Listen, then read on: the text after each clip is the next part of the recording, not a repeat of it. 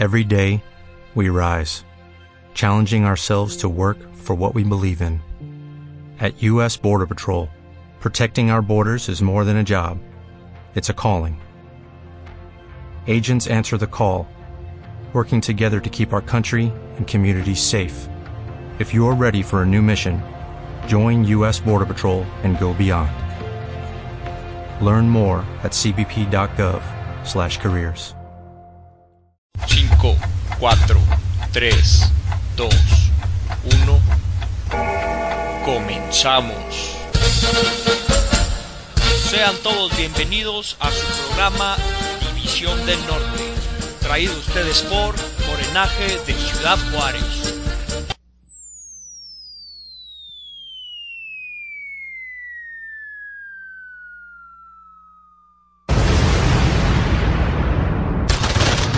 Mi general Francisco Villa, nos atacan los enemigos. ¿Qué hacemos, mi general? ¿Cómo que qué hacemos, cabrones? Tráiganse a la banda del pueblo y que toque unos corridos. Ciudad Juárez es número uno. Ciudad Juárez es the number one. No, no, no, no, no, no, no. mundo. Pongan canciones de verdad, cabrones.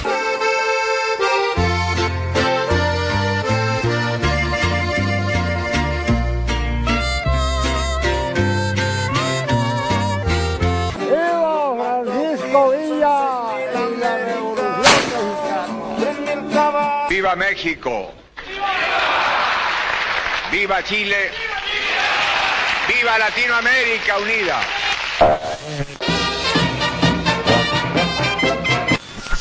Ahora sí, la historia tendrá que contar con los pobres de América. 3 de abril los combates principiaron. gobiernos de criminales, de corruptos, de ineptos, de patria, el martillo se rompió, compañeros. Y en países donde hay tantos recursos naturales, especialmente relacionados a temas energéticos, ahí preparan intervenciones El PAN se va de la presidencia de la República al basurero de la historia donde debe estar. ¿Qué tal? Buenas tardes, queridos reescuchas. Les damos la más cordial bienvenida a su programa La División del Norte por Radio AMLO. Eh, les recordamos nuestro horario de 1 a 2 pm hora del centro, de 12 a 1 hora local. Recordamos que estamos transmitiendo en vivo, en vivo desde Ciudad Juárez, Chihuahua. Eh, les, record- les recordamos también las páginas de contacto de Radio AMLO. Son www.radioamlo.org www.radioamlo.mx en, la red en las redes sociales sería facebook.com diagonal radio AMLO el canal de YouTube es igual Radio AMLO todo junto y el Twitter arroba Radio AMLO las páginas de contacto de Morenaje de Ciudad Juárez en Facebook nos encuentran facebook.com diagonal morenaje JRZ el correo para que nos escriban es morenaje.jrz@gmail.com y nuestra cuenta de Twitter arroba morenaje-jrz. Les recordamos que estaremos subiendo los podcasts de los programas a iTunes y también eh, posteriormente pues ahí a, un podcast en, en línea a través de iVox.com. A continuación le cedemos el espacio a nuestra compañera la soldadera para que nos brinde las efemérides de esta semana. Adelante.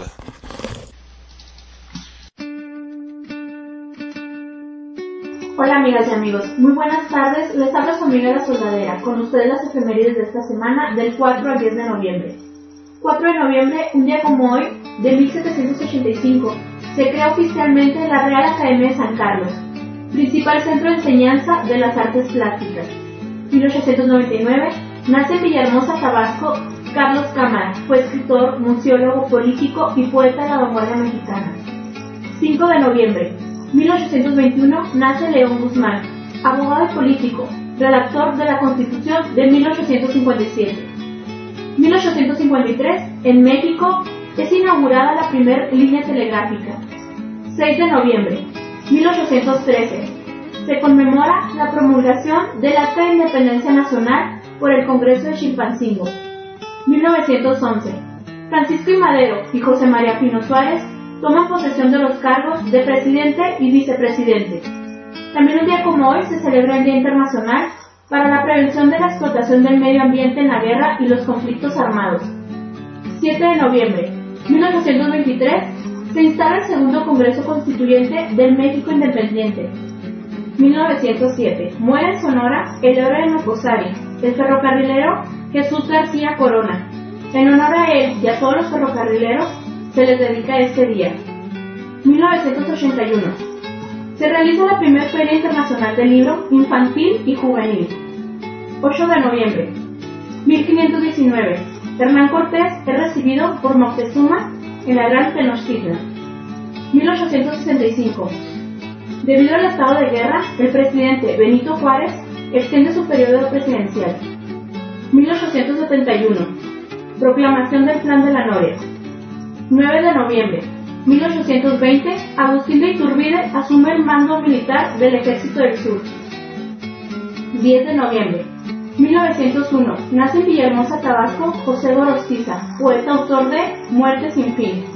Para terminar, un día como hoy se celebra el Día Mundial de la Ciencia para la Paz y el Desarrollo. Bueno amigos, estas son las efemérides que corresponden al día de hoy. Continuamos con su programa. Agradecemos mucho a nuestra compañera la soldadera por haber compartido esta eh, las efemérides de esta semana. A continuación, eh, servidor en especial quisiera compartir una canción este, que me estuvo recordando mucho a la situación que está sucediendo en Michoacán, donde pues eh, varios aseguran que se han visto rebasados los poderes del Estado que el Estado de Derecho ya no es ya no está imperando en, el Estado y varias condiciones más en las que se mencionan que pues es muy difícil vivir ahí actualmente y pues las únicas gentes que andan en la calle o andan afuera con un poquito más de confianza pues son las, las autodefensas y el crimen organizado no y algunos pues elementos del del gobierno, la Policía Federal, y entonces pues me estuvo trayendo mucho a la mente esta canción y aquí se, se las dejamos, es el Cártel de Santa y el título es Ya no va.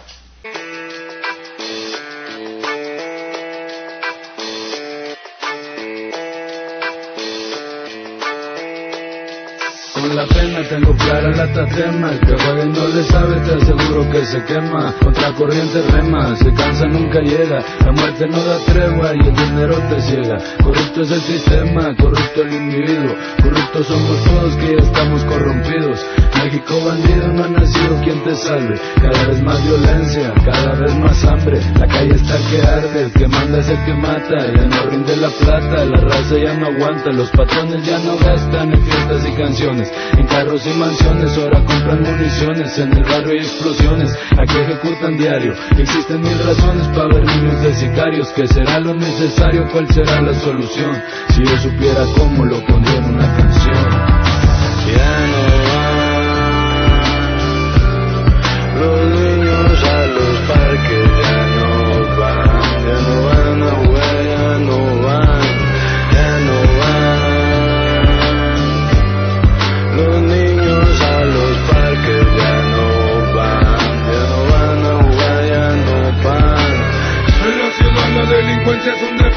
No creo que la mucho tiempo lo soporte. Así seguimos en el círculo vicioso, vivimos con orgullo en el país más peligroso. Aquel que tiene la plata es el poderoso, el más escandaloso, el más paramayoso. Aquel que mete la pata se mete al pozo, los muertos al panteón y los vivos para el gozo. Mi jefa tiene miedo, el vecino tiene miedo. Hay locura y hay locura por el miedo. En las calles está la guerra, en las calles está la muerte. La bendición y te deseo mucha suerte. Sangre mafia en todas las ciudades. Muertos familiares, conocidos y amistades. Feria y poder son las enfermedades. Yo te pido, Diosito, que nunca nos desampares. Vivo en el país donde la gente atraca. Con guerras en la calle y sonidos de matraca. Negocios ilegales para ganarse la plata. Donde el hierro mata el que anda de malaca. Vivo en el país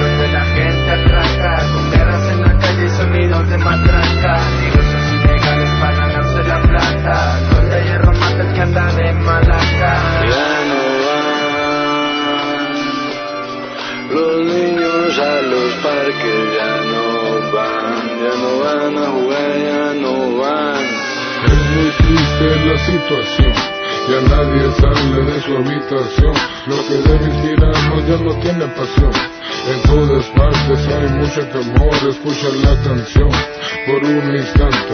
Todo disfrazado por los gobernantes.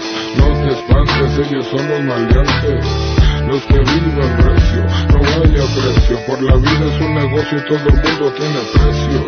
Desatada la bestia por toda la tierra, pensando en la guerra, insomnio la noche entera. Ya no hay mando bueno, puro veneno, tormentas porque cargan trueno. Recuerden que los niños son los buenos, últimamente puras pesadillas cuando logro el sueño. En el país donde la gente atraca, con guerras en la calle y sonidos de matraca, negocios ilegales para ganarse la plata, donde hay el que anda de malaca. Vivo en el país donde la gente atraca, con guerras en la calle y sonidos de matraca, negocios la el que anda de malaca.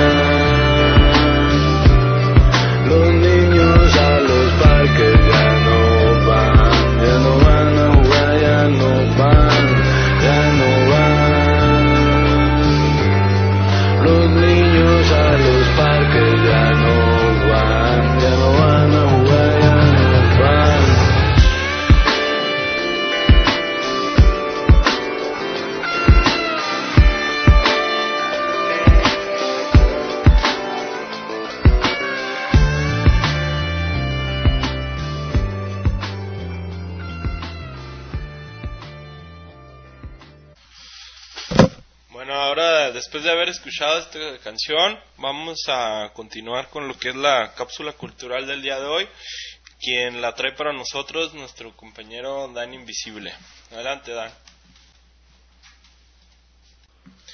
Muy buenas tardes, amigas y amigos de Radio AMLO. Los saluda su amigo Dan Invisible con la cápsula cultural para esta semana.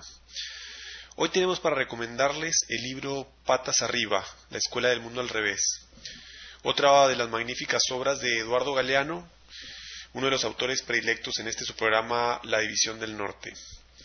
En este libro, Galeano hace gala de su talento narrativo mientras va denunciando la forma en que el sistema actual va destruyendo el mundo, generando sufrimientos a las grandes mayorías para que unos pocos puedan concentrar la riqueza. El libro inicia con un índice planteado a manera de programa de estudios, cuyos temas son los siguientes.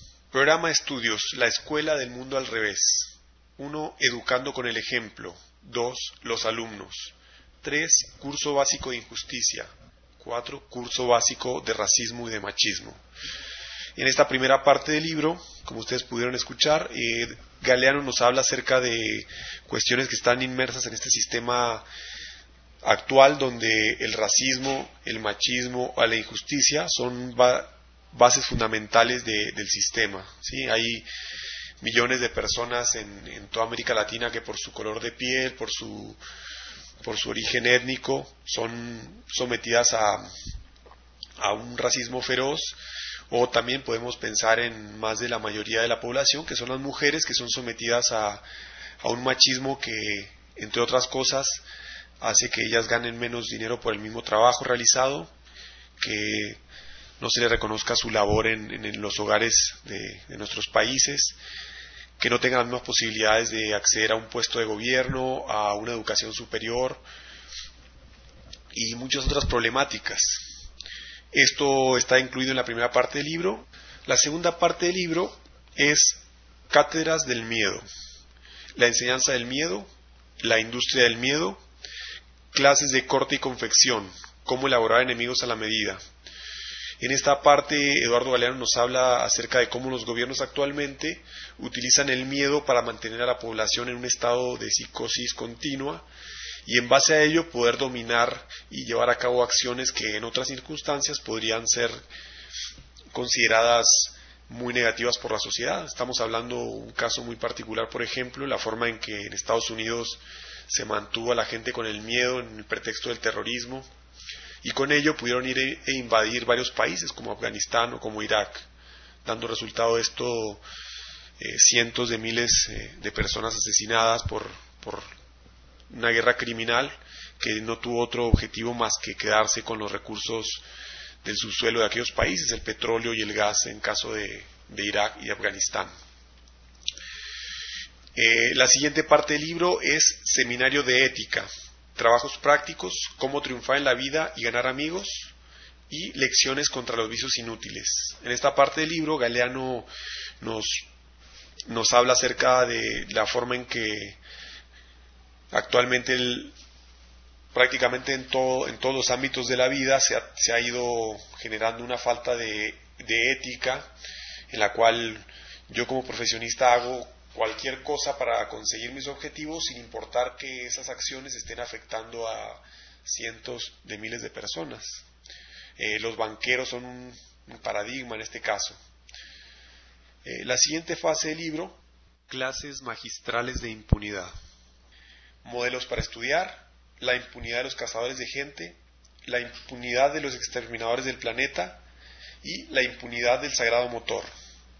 En este caso, pues nos habla acerca de, los gobernantes y de los líderes, los dirigentes de las principales empresas transnacionales, que son quienes, teniendo el control económico de, gran parte del planeta, eh, mantienen una impunidad tremenda. Y, por ejemplo, habla acerca de Monsanto, de Cargill, de esas grandes compañías que se dedican a producir cultivos transgénicos y que aplastan a gobiernos incluso constituidos democráticamente, como ocurre en Paraguay, cuando esta, estos gobiernos intentan poner coto al poder de estas empresas y cuando sus medidas de gobierno van en contra de los intereses de las grandes corporaciones.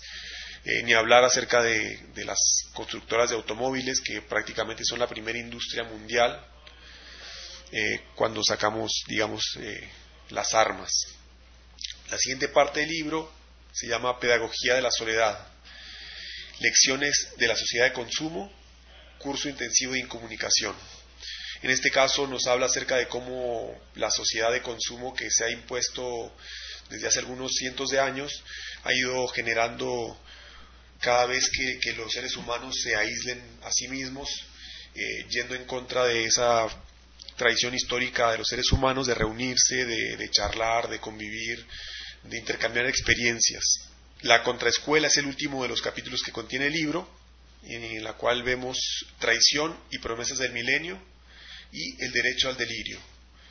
En este caso, eh, Galeano plantea en, el libro un poco cómo podemos tener esperanzas en relación a, a, la situación que vive el mundo actual, como nosotros como seres humanos hemos vivido fases en la historia muy ricas y cómo tenemos la capacidad de generar esos cambios que nos permitan tal vez eh, volver a, generar un mundo con igualdad, un mundo donde todos tenemos posibilidades. Eh, bueno, esta ha sido la recomendación del libro para nuestra semana. Esperemos tengan ustedes la posibilidad de leer esta obra, es realmente interesante. Y bueno, nos escuchamos la próxima semana en su programa La División del Norte. Hasta pronto. Le agradecemos a nuestro compañero Dan Invisible por su aportación de la cápsula cultural de esta semana. A continuación vamos a ir de nueva cuenta con una canción. Eh, en este caso es de, la rola de Star Guitar de Chemical Brothers y regresamos.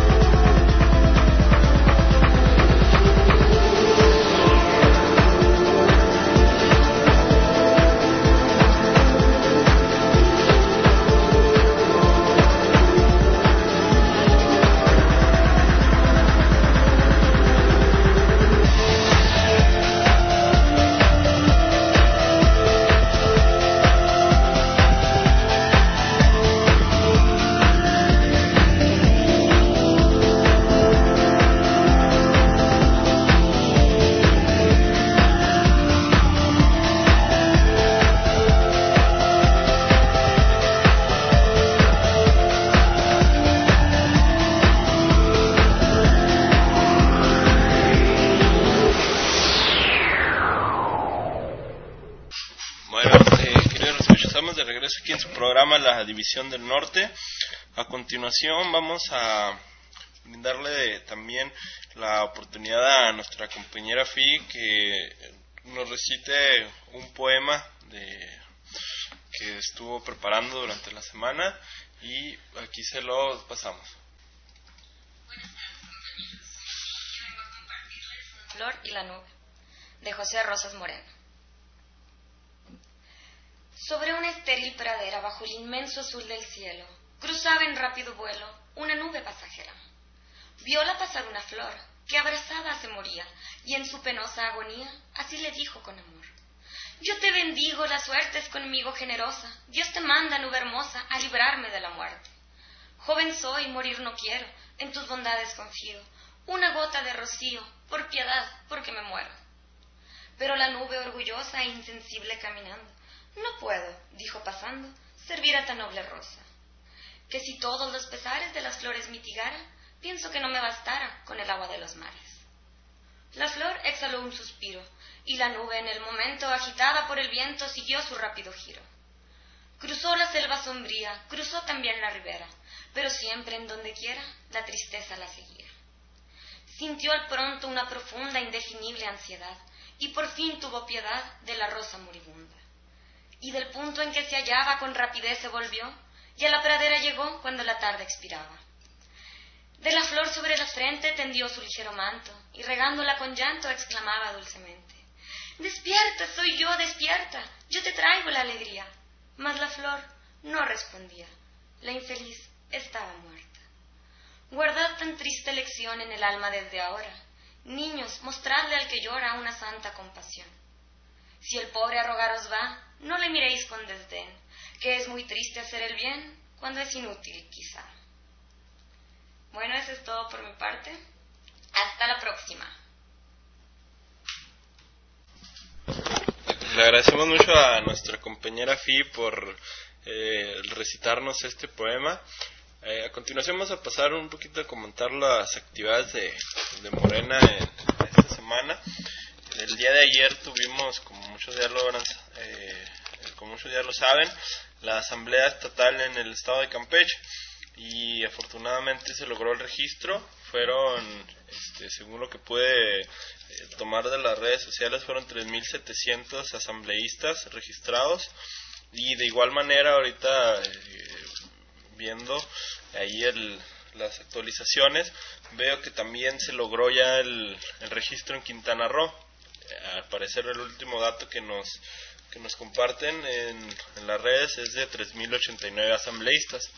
Cabe recordar que ahorita en, en unos minutos más, este, punto de las 2 de la tarde, estará comenzando el registro en la Asamblea del Distrito Federal, la cual, bueno, confiamos este, que, se va a lograr sin, sin mayor problema, ¿verdad? Entonces, eh, resaltar que si todo sale bien también en el estado de Guanajuato, ahorita no, no tengo el, dato de, de cómo van por allá, pero eh, confiamos que eh, ahora que hacen la segunda vuelta pues se, cumpla y de ser así de cumplir en Guanajuato cumplir en el DF pues ya se tendrían los 20 estados que pide como mínimo el IFE cabe recordar que se va a continuar con las asambleas el, el objetivo o la la, el plan de acción que tiene Morena es el cumplir las asambleas en los 32 estados, ¿no? Para que no haya duda que este movimiento, este esta nueva forma de expresarse la gente que quiere participar en la vida pública del país, pues viene avanzando con todo, ¿no? Vamos eh, caminando bien. Y pues mucha suerte a, a todos nuestros compañeros, éxito en, en sus asambleas y vamos, vamos para, para adelante. Eh, a continuación, bueno, quisiera eh, comenzar con, con, la sección de, de, noticias y para esto, bueno, quería traer aquí al tema una nota que salió el 6 de noviembre en, en proceso, en la cual eh, toma, pues, uno de los mensajes que, que toma Andrés Manuel López Obrador hacia el gobierno de Enrique Peña Nieto y el PAN en el cual dice que pues eh, Andrés Manuel que de llevarse a cabo la, el agravio de la reforma energética que se consolide, él, él estaría actuando junto pues con todos los que pertenecemos a, a Morena judicialmente y con, sus- con el sustento en que esta acción por parte del gobierno de Peña Nieto y pues los los legisladores que apoyen esta reforma energética pues estarían actuando en contra del interés nacional y, además pues sería un acto que se puede eh, se puede categorizar como traición a la patria. Entonces eh, Andrés Manuel toma toma como base el artículo del Wall Street Journal en el cual pues, se mencionan varios nombres de, de compañías extranjeras que están actualmente ne- negociando aquí con, con las personas de influencia en este tema, en la reforma energética. Eh, igual, bueno, aquí eh, compartir el espacio con nuestro compañero Dan Invisible para que nos comente, bueno, lo que le parece esta, esta noticia.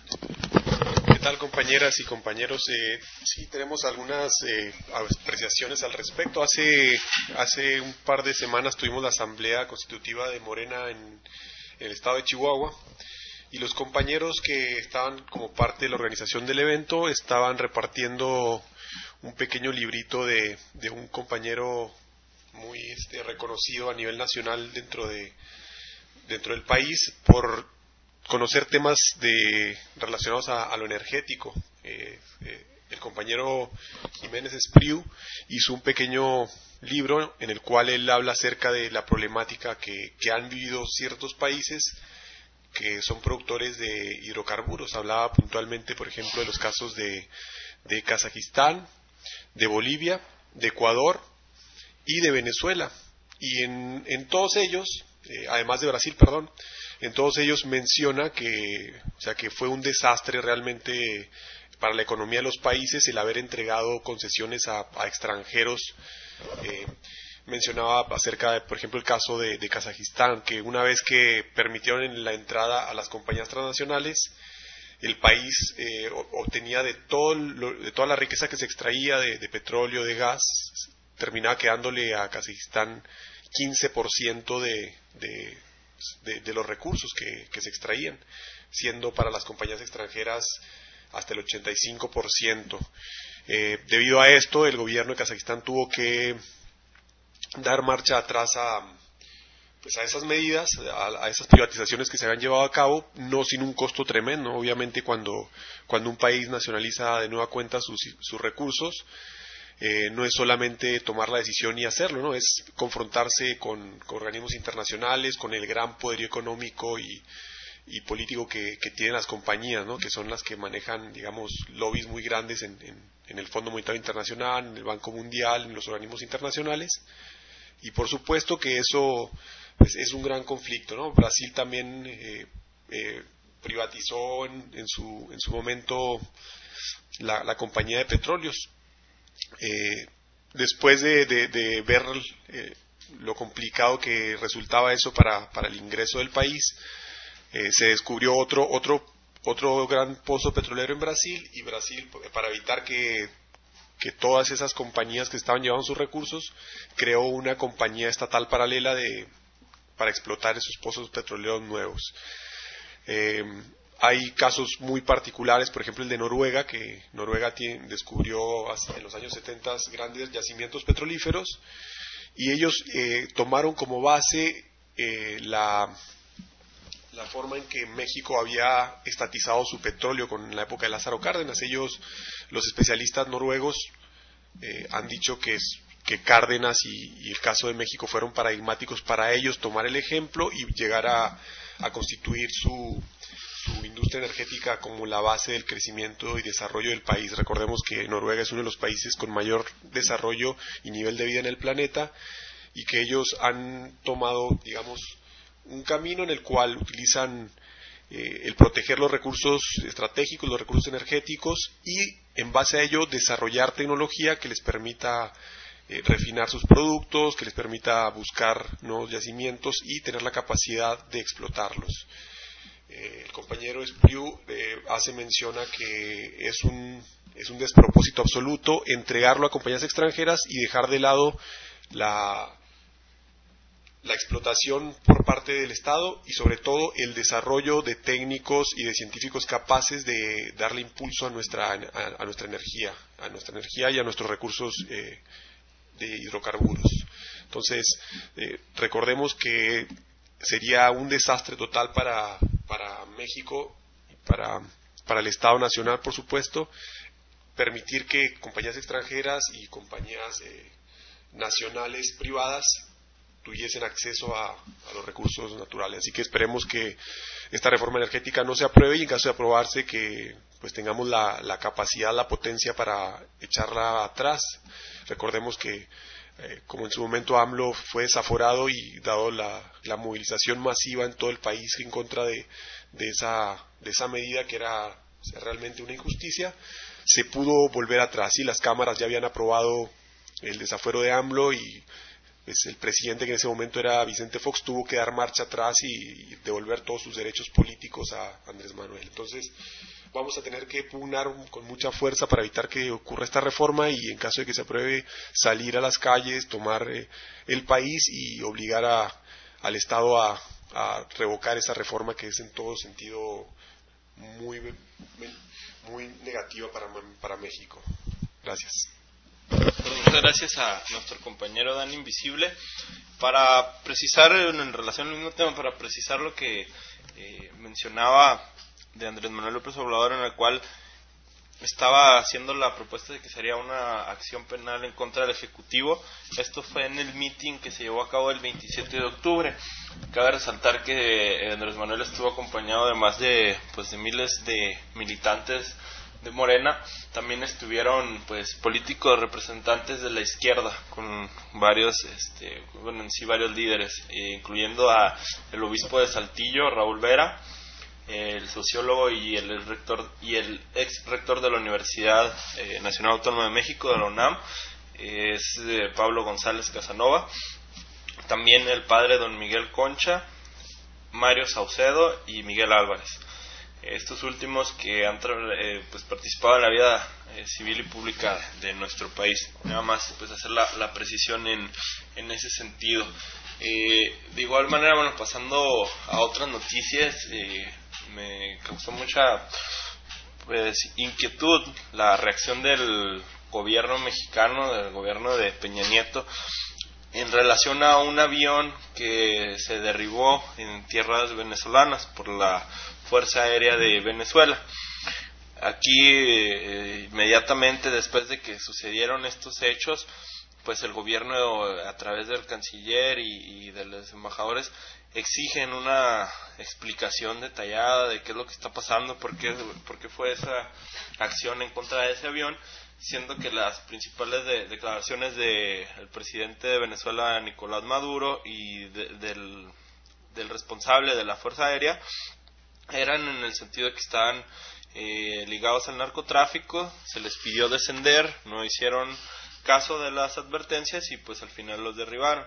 Y, y en relación a eso mismo es, eh, extraño cómo puede ser eh, una reacción tan este, y digamos asertiva del, gobierno mexicano para exigir una explicación en esto y cuando se presentaron tantas eh, pruebas del espionaje de Estados Unidos hacia México, países de Latinoamérica, países de Europa y prácticamente de todo el mundo, pues prácticamente pasó desapercibido y no fue señalado por el gobierno mexicano. Entonces, ahí el, el orden de las prioridades para, para este gobierno y pues esas, esas cuestiones que, que resaltan o sacan suspicacias, ¿no? Por lo menos en, en lo personal. Y bueno, pasando a, otra situación aquí en, la, en el área eh, local, eh, resulta bastante indignante, bueno, por así decirlo, que con recursos de los contribuyentes, o sea, y, públicos, o sea, con agentes de la policía municipal, además de los que ya están cuidando al exalcalde Héctor Teto Murguía Lardizábal, se suman otros nueve elementos de la policía municipal para labores que están alejadas del, custodiar la paz pública, ¿no? De proteger a los ciudadanos. Eh, en específico hablo de nueve agentes de la Policía Municipal que se le asignaron de manera este, permanente e indefinida, más bien, eh, para que, que vigilen las 24 horas del día las oficinas de enlace legislativo de la senadora del PRI, Lilia Merodio Reza. Todo esto ya que se presentaron varias acciones de protesta en contra de su voto a favor de la de la reciente reforma fiscal en la cual pues muchos eh, manifestamos nuestro descontento en lo personal pues no, no justificamos no, no podemos aceptar que se suban los impuestos cuando se mantienen los privilegios, cuando no hay transparencia del gobierno y cuando a las grandes compañías como Televisa, Walmart, Cementos Mexicanos, Telmex muchas más, pues se les, se les condonan millones y miles de millones de impuestos. Entonces, no es justo que ahora mencionan que se tiene una campaña de odio en su contra y que todo esto está orquestado eh, por el PAN y pues si en algún momento nos llegan a escuchar las personas o, los que estén ligados a las personas del PRI pues les decimos que no es nada que esté orquestado por el PAN, no es de convicción eh, de cada uno de los que estamos en descontento, que no aceptamos esto y pues se me hace absurdo que dispongan de tres oficiales en turnos de ocho horas eh, para proteger o resguardar la seguridad en las oficinas de, de esta senadora. Y bueno, aquí también compartir el, espacio nuevamente con su compañero Invisible para que nos, nos brinde sus apreciaciones. Sí, tenemos eh, muy reciente recordar el caso, por ejemplo, del presidente del Uruguay. El presidente de Uruguay es una persona que no requiere escoltas, que viaja en un auto muy austero y tiene una casa pues pequeña, ni siquiera lujosa, ¿no? Es una casa muy chica y muy austera eso contrasta de manera radical con lo que ocurre aquí en nuestro país, ¿no? O sea, él como presidente de una nación que, que tiene alrededor de 4 millones de habitantes, que tiene muchos recursos, que tiene mucho talento, puede andar libre por las calles, eh, toparse con la gente y no tener ningún problema, a diferencia de lo que ocurre aquí en nuestro país con, como podemos ver con nuestra, nuestra senadora o la senadora por el estado de Chihuahua, Lilia Merodio, que bueno, ha sido cómplice de, esa reforma fiscal que no hace otra cosa más que aumentar en 5% el IVA para todas las fronteras del país. Eh, tenemos otros casos, recuerdo particularmente con, pues, con, mucha molestia, un día que las madres y familiares de, personas desaparecidas aquí en la frontera, recordarán, recordarán ustedes que pues, Juárez tiene una problemática muy fuerte en ese sentido, se reunieron tanto con el anterior alcalde de Ciudad Juárez, Héctor Murguía, y el gobernador del estado de Chihuahua, César Duarte. Ese día se reunieron a las afueras de, del Museo de la Revolución Mexicana aquí en Ciudad Juárez, en una explanada, y era verdaderamente indignante ver cómo había más, eh, más personas custodiando la seguridad de, de estos funcionarios públicos. Había más de 60 oficiales entre uniformados y y vestidos de civiles armados que gente que fuimos a, apoyar a, a las madres y a los familiares desaparecidos. Fue realmente indignante ver que ser un aparato de seguridad que podría haber sido de un presidente como el de Estados Unidos, ¿no? que tiene pues, decenas y decenas de, guardaespaldas a su custodia. Eh, aquí vemos otra vez el uso de los recursos del Estado. Si, la senadora quiere aprobar impuestos y, eso le, atrae, digamos, el, descontento de la, de la población, bueno, pues tiene un sueldo muy alto para que pueda costear su, su propia vigilancia. No tiene por qué el Estado, eh, el Estado de, de la ciudad, digamos, el, el, gobierno de la ciudad, poner a su disposición a policías que, o sea, que dejan de estar trabajando en, las colonias donde existe mayor problemática de seguridad, por ejemplo. ¿no? Entonces, sí, sí les, les comentamos esta situación y pues esperemos que, que tomemos conciencia ¿sí? de que mientras el poder político siga, siga disponiendo de, los recursos a discreción en lugar de pues, plantear la posibilidad de, que la ciudadanía esté o no de acuerdo con, el uso de este tipo de, recursos, bueno, van a seguir haciéndolo. Entonces ya vamos a organizarnos y empezar a, a manifestarnos en contra de esta situación. De acuerdo. Bueno, vamos a hacer una breve pausa en esta sección del resumen de noticias de de la semana. Vamos eh, con la canción de Nos tienen miedo y al, y al regresar pues continuamos con, eh, con la conversación y discusión de los temas más importantes de, de estos días. Nos tienen miedo porque no tenemos miedo. Nos tienen miedo porque no tenemos miedo. Nos tienen miedo porque no tenemos miedo. Nos tienen miedo porque no tenemos miedo. Nos tienen miedo porque no tenemos miedo. Nos tienen miedo porque no tenemos miedo. Nos tienen miedo porque no tenemos miedo, porque no tenemos miedo. Están atrás, van para atrás, piensan atrás, son el atrás, están detrás de su armadura militar. Nos ven reír, nos ven luchar, nos ven amar, nos ven jugar, nos ven detrás de su armadura militar. Nos tienen miedo porque no tenemos miedo. Nos tienen miedo porque no tenemos miedo. Nos tienen miedo porque no tenemos miedo. Nos tienen miedo porque no tenemos miedo. Nos tienen miedo porque no tenemos miedo. Nos tienen miedo porque no tenemos miedo. Nos tienen miedo porque no tenemos miedo, porque no tenemos miedo. Están atrás, van para atrás, piensan atrás, son el atrás, están detrás de su armadura militar. Nos ven reír, nos ven luchar, nos ven amar, nos ven jugar, nos ven detrás de su armadura Nos tienen miedo porque no tenemos miedo. Nos tienen miedo porque no tenemos miedo. Nos tienen miedo porque no tenemos miedo. Nos tienen miedo porque no tenemos miedo. Nos tienen miedo porque no tenemos miedo. Nos tienen miedo porque no tenemos miedo. Nos tienen miedo porque no tenemos miedo, porque no tenemos miedo. Están atrás, van para atrás, piensan atrás, son el atrás, están detrás de su armadura militar.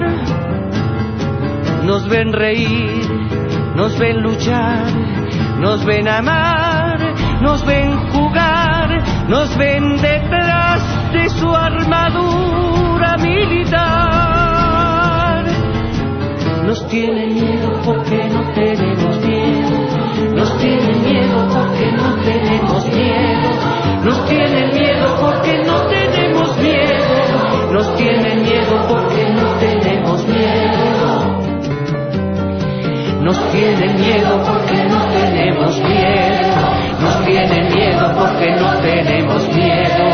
Nos tienen miedo porque no tenemos miedo, porque no tenemos miedo. Están atrás, van para atrás, piensan atrás, son el atrás, están detrás de su armadura militar. Nos ven reír, nos ven luchar, nos ven amar, nos ven jugar, nos ven detrás de su armadura militar. Nos tienen miedo porque no tenemos miedo. Nos tienen miedo porque no tenemos miedo. Nos tienen miedo porque no tenemos miedo. Nos tienen miedo porque no tenemos miedo. Nos tienen miedo porque no tenemos miedo. Nos tienen miedo porque no tenemos miedo. Nos tienen miedo porque no tenemos miedo.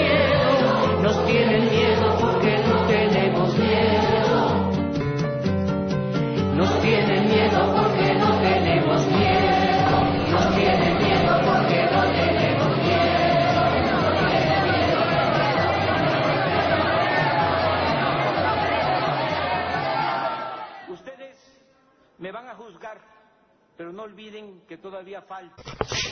Bueno, ¿qué tal, queridos redescuchas? Ya estamos de regreso aquí en su programa La División del Norte. Eh, continuando con la discusión de, las noticias más importantes de estos días, vamos a pasar a, abordar eh, en sí eh, este, unas notas con relación a, a los derechos humanos. ¿no? Ahorita estamos viendo eh, que pues es parte de lo que se está impulsando a nivel internacional para pues tratar de, de cierta manera de, de regular y de eliminar los abusos por parte de, pues, de la autoridad, pero que también en algunos casos se está utilizando esa parte de derechos humanos para pues tapar o, o para permitir que personas con mayores influencias pues salgan impunes de, de sus crímenes no hay hay casos de, de los dos de los dos lados. Eh, en relación a esto, pues vamos a, mencionar que recientemente sucedió la, la, liberación del maestro Alberto Patistán.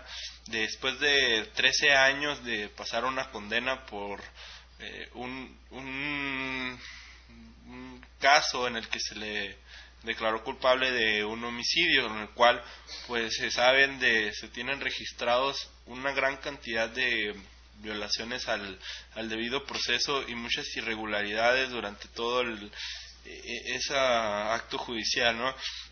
Hay testimonios en los que se, se menciona que el profesor estaba en una en una zona eh, alejada del donde sucedieron los hechos al momento de realizarse eh, también en el cual, bueno, eh, se menciona el, el, acto en sí es el, asesinato de siete policías, ¿no? Entonces una sola persona, un solo maestro, eh, el cual pues, tuvo la capacidad, o según pues, los jueces así lo apreciaron, de acabar con la vida de todos ellos. Entonces, se vieron una clara violación a, los derechos de, de, Alberto Patistán y hace apenas eh, algunos días se dio el indulto por, por parte de Peña Nieto en el cual pues se queda liberado o, o se le eximen las consecuencias del acto, pero en sí con la figura del indulto no se reconoce el fallo en el, o la falla, lo que está mal en el sistema judicial, no simplemente se le dijo, no, él tiene que ser libre, pero ante los registros o, o, queda sentado que él fue el culpable de los hechos, siendo que debería de haber, de haber sido de una manera distinta. Entonces, eh, en relación a lo mismo, también tenemos que en estos días se está tratando la, eh, el caso de presunto culpable. Entonces recordamos fue un documental muy polémico, el cual después de varios días de exhibirse en las salas de cine, pues fue censurado por una jueza. Eh, actualmente pues eh, esta película tiene una varias una serie de procesos judiciales en su contra que suman un, eh, un poco más de tres de tres mil millones de pesos en todas estas demandas no entonces es una cifra eh, exorbitante algo solamente comparable con lo que el SAT de eh, de una manera muy poco justificada le perdonó a Televisa en impuestos, ¿no? De, esa magnitud se está hablando eh, en esta, en este, en estas demandas hacia esta película, que lo único que hace es mostrar una gran cantidad de las fallas que tiene este sistema judicial, en el que simplemente por elección de ciertas personas alguien puede ser juzgado o sentenciado como culpable. En relación a esto, tenemos para decir que es una incongruencia muy grande que las mismas personas que, que acusan van a ser quienes resuelvan esta situación. Los autores del documental hablan acerca de, de, esta situación y dicen que, bueno, que cómo es posible que, que en este caso el, eh, el sistema judicial sea juez y parte, ¿no? O sea, ellos, ellos son puestos en evidencia y en base a ello es que reaccionan y empiezan a, a hacer todas estas demandas. El problema no sería ese realmente, ¿no? El problema es que no solamente se inconforman y, y atacan la libertad de, de, estos cineastas de mostrar lo que ocurre en el, en el, sistema judicial mexicano, sino que ellos mismos sean quienes a final de cuentas deciden.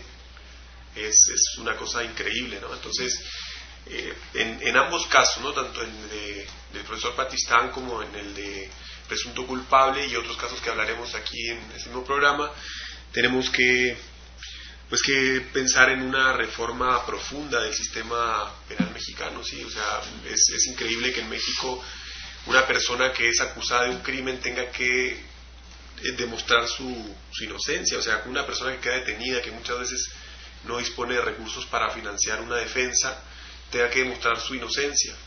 Eso es prácticamente dar una, una sentencia de culpabilidad a cualquiera que, que no tenga grandes recursos económicos. Y solamente algunos narcotraficantes, algunos banqueros podrían tener mucha capacidad económica como para defenderse y, poder lograr demostrar esa inocencia, que desgraciadamente por lo general son quienes son culpables, ¿no? los únicos que pueden gestionar esas defensas. Entonces, en este caso, pues hacemos eh, también un, llamado a que tomemos conciencia de otra de las grandes problemáticas de México, de la injusticia, de la falta de, de, garantías que deberíamos tener desde el sistema judicial. ¿no? Es, en lugar de estar en favor de, lo, del Estado de Derecho, están en contra, porque lo violan de manera continua, porque lo, lo pasan por, por encima. Entonces, sí, es, es preocupante. Bueno, y, y de, de, igual manera, bueno, este, también ahorita me estaba acordando del, del caso de, de Caro Quintero, en el cual, pues, según esto, por eh, fallas a la hora de categorizar el caso, pues sale libre, ¿no? Y, y ahora a estas personas, este, que simplemente están mostrando esas fallas en el sistema judicial, pues se les acusa de, de esta manera de esos delitos, ¿no? Y simplemente porque las personas que salen en el filme se sienten agredidas, ¿no? Y se sienten que debido al, al filme, pues están siendo linchados en, en su vida cotidiana, ¿no? Entonces, eh, la propuesta que se, se está haciendo la defensa es que la el, el, organismo que depende de la Secretaría de Gobernación de nombre RTC que tenga facultades para detener la exhibición o negar la exhibición de alguna película antes de exhibirla, ¿no? Cuando haya este pues indicios de que se vaya a afectar la imagen de, de alguien o que se vaya a sentir aludido, ¿no? Entonces, pues es claramente como mencionaba el compañero, pues signos de, de censura y, y, de represión a la, a la libre expresión. Eh, por último, quisiéramos de, tratar de igual manera un tema este, más de, de incidencia local, en el cual, bueno, hace eh, algunos días eh, salió esta nota en Animal Político, específicamente el día 6 de noviembre. El, el título de esta nota es eh, La Suprema Corte de Justicia Nacional ordena liberar al acusado de la masacre en Villas de Salvarcar. Eh, para hacer un poquito de memoria de lo que es el, el, el, evento o la masacre que se llevó en Villas de Salvarcar, este fue un hecho que se llevó en el año 2010, en el cual 15 jóvenes de la, de la colonia de la unidad habitacional del mismo nombre, Villas de, de Salvarcar, pues fueron eh, masacrados, ¿no? Se, se tuvo en, en eh, o se, logró conseguir la pues la aceptación de la culpabilidad, el reconocimiento de, de este delito por parte de Israel Arzate Meléndez. Y ahora, eh, haciendo mención o, o, o, hablando de acerca de, de lo de los derechos humanos, pues se menciona que fue torturado esta persona, que su confesión fue obtenida a través de, esa situación y por lo mismo no es válida y de tal manera pues se le declara inocente, ¿no? O sea, se, se menciona que no es posible aceptar esas pruebas y se le ha dado libertad, ¿no? Entonces, mencionamos como en el caso de una persona que es, estuvo relacionada con esta clase de eventos, pues sale así tan fácilmente de, pues de la prisión, ¿no? Y en el caso de un profesor indígena como Alberto Pazistán, tomó 13 años que se llevara y se hiciera justicia, ¿no? Entonces, es algo muy, muy lamentable, eh, este, en lo personal es muy indignante que, que suceda en esta, esta, esta clase de situaciones y pues emplazar directamente, no cabe más que emplazar directamente al gobernador, al secretario de seguridad del estado que pues hagan su trabajo, ¿no? Estas situaciones no, no son aceptables en, en ninguna sociedad y pues eh, hay que resolverlo y, darle pues que se haga justicia a, a todas las víctimas que, que han estado sufriendo mucho por esta situación. Sí, finalmente, para terminar con este tema, tenemos que recordar que Ciudad Juárez fue el epicentro de la violencia en el periodo de, la guerra contra el narco que, fue encabezada por Felipe Calderón. Tenemos que, recordar que a Ciudad Juárez llegaron varias veces convoys de la Policía Federal y del Ejército Mexicano. Eh, en ambos casos se registraron muchos, muchísimos casos de violencia de parte de las fuerzas del orden en contra de la población civil, y casos de, de tortura para tratar de conseguir confesiones de crímenes y dar una imagen de que se estaba trabajando y que se estaba haciendo algo, cuando realmente lo único que se estaba haciendo era tratar de, de poner archivos expiatorios que dijeran que eran culpables de algún delito cuando realmente no lo era. ¿no? El caso de, Israel Arzate es muy paradigmático. Eh, saludamos, por cierto, a- al licenciado Santiago González, que fue parte de la defensa y que logró el éxito de, la liberación de, de este joven, que no tuvo nada que ver con el crimen, y que es eh, secretario de Derechos Humanos estatal de Morena, Chihuahua. Tenemos que inconformarnos, tenemos que exigir que, que las autoridades empiecen a trabajar, a trabajar en serio, a trabajar para lo que se, les impuso en, sus, cargos, que es la impartición de justicia y no la impartición de, impunidad, que es a lo único que se llega cuando, cuando se encarcela por un crimen a una persona que no tiene nada que ver y que se dice que el caso quedó resuelto, cuando realmente lo único que se hizo fue a la injusticia original que era el crimen, agregarle otra injusticia que es encarcelar a una persona inocente.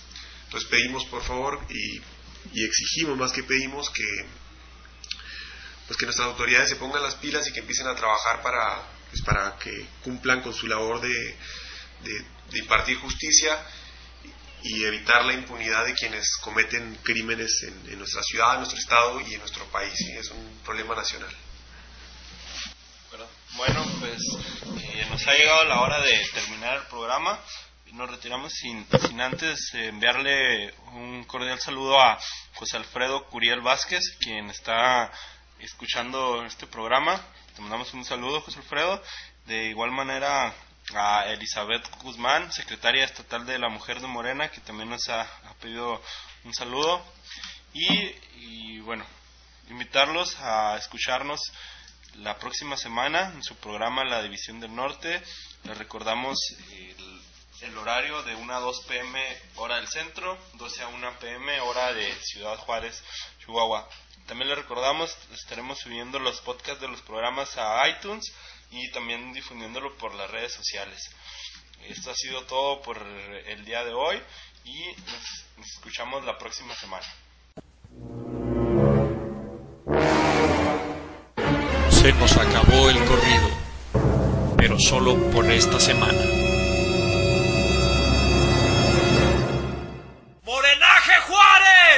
What is your profession?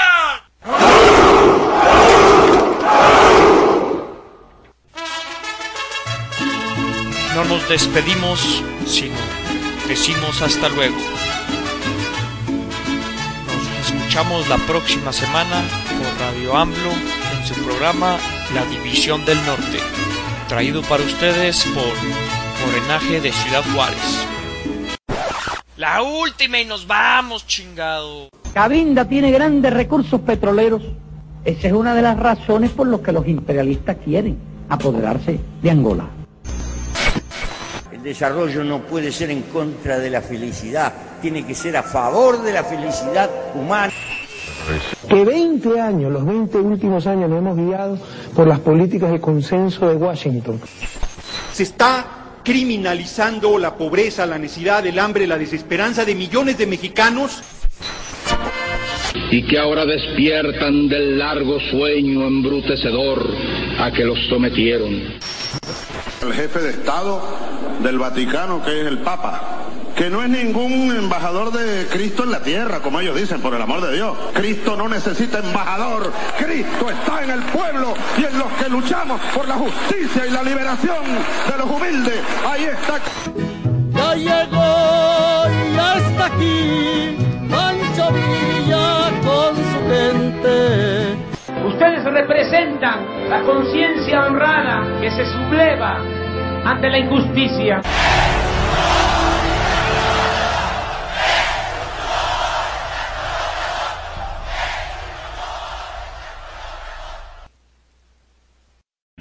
O'Reilly Auto Parts puede ayudarte a encontrar un taller mecánico cerca de ti. Para más información, llama a tu tienda O'Reilly Auto Parts o visita oreillyauto.com. Oh, oh, oh,